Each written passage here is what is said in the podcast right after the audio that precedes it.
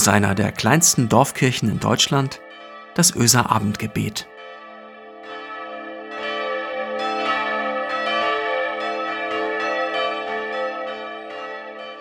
Einen schönen guten Abend und herzlich willkommen zum Öser Abendgebet heute am Mittwoch, den 14. April 2021. Schön, dass du da bist. Mein Name ist Christiane Schuld und ich nehme euch heute mit in das Jammertal.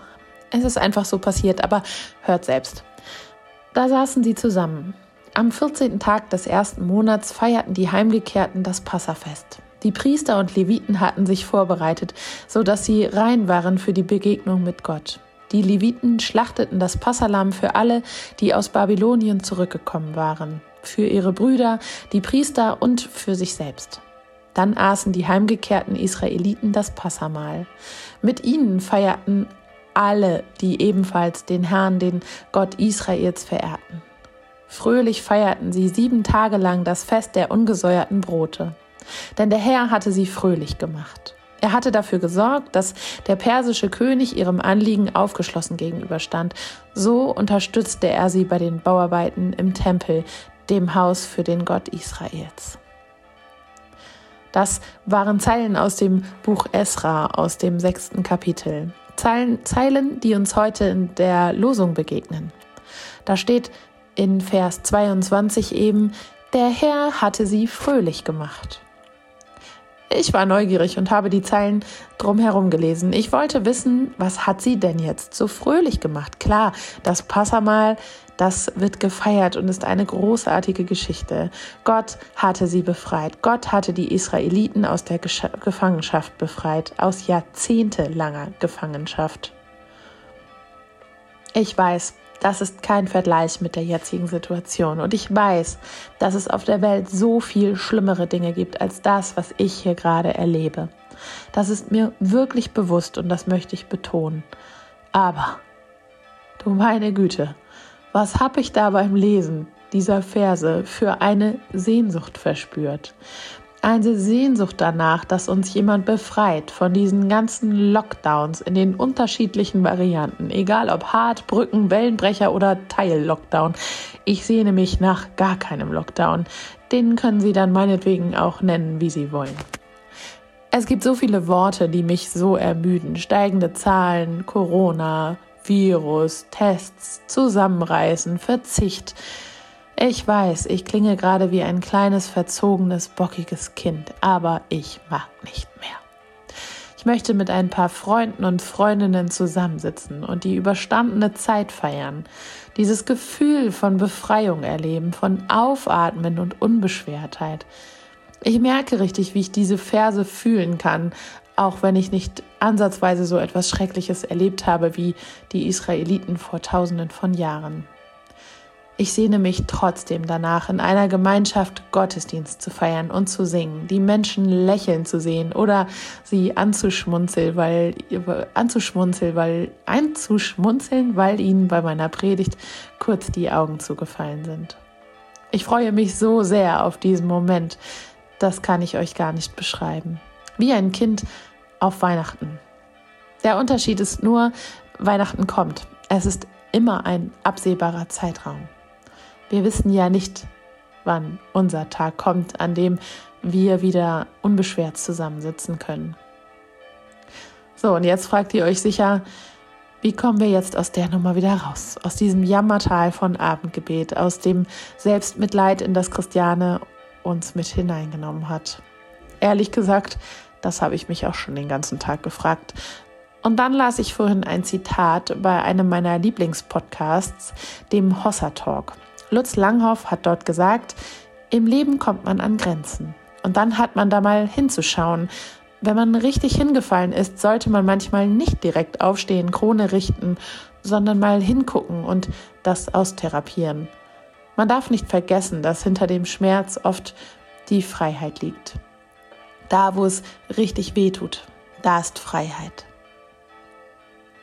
Ich weiß nicht, wann Gott uns von Dingen die uns Schmerzen befreit. Ich weiß nicht, warum er es manchmal tut, manchmal ewig wartet und dann gefühlt manchmal eben auch gar nicht.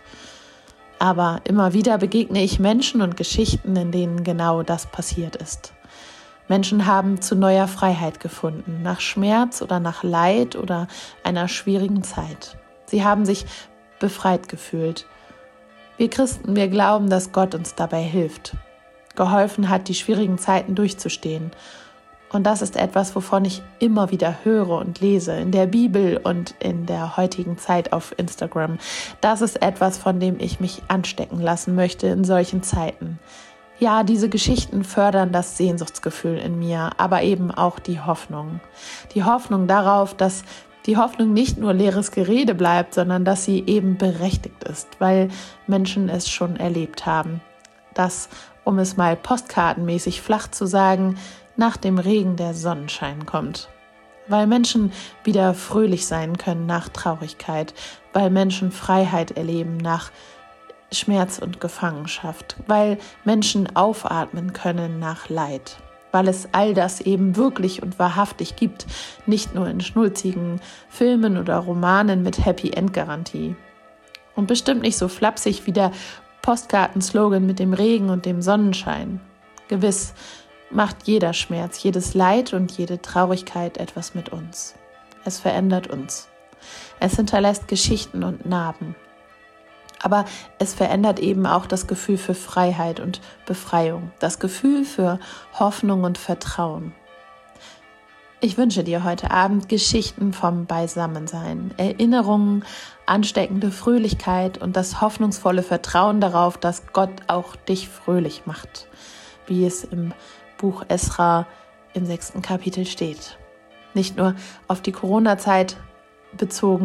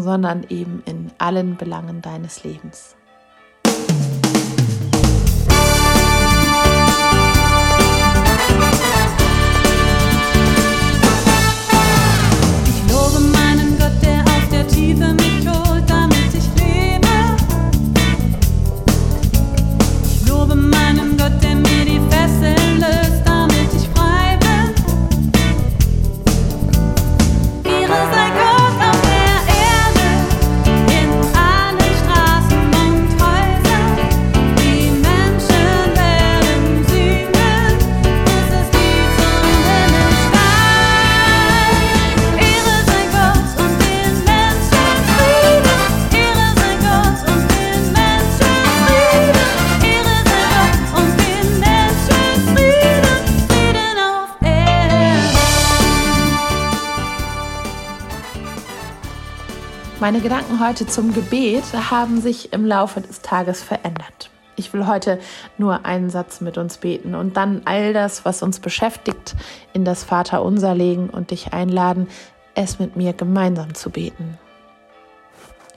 Lasst uns das tun, lasst uns gemeinsam beten. Gott, mach uns alle fröhlich und schenke uns und allen Menschen auf dieser Erde Freiheit. Gemeinsam beten wir.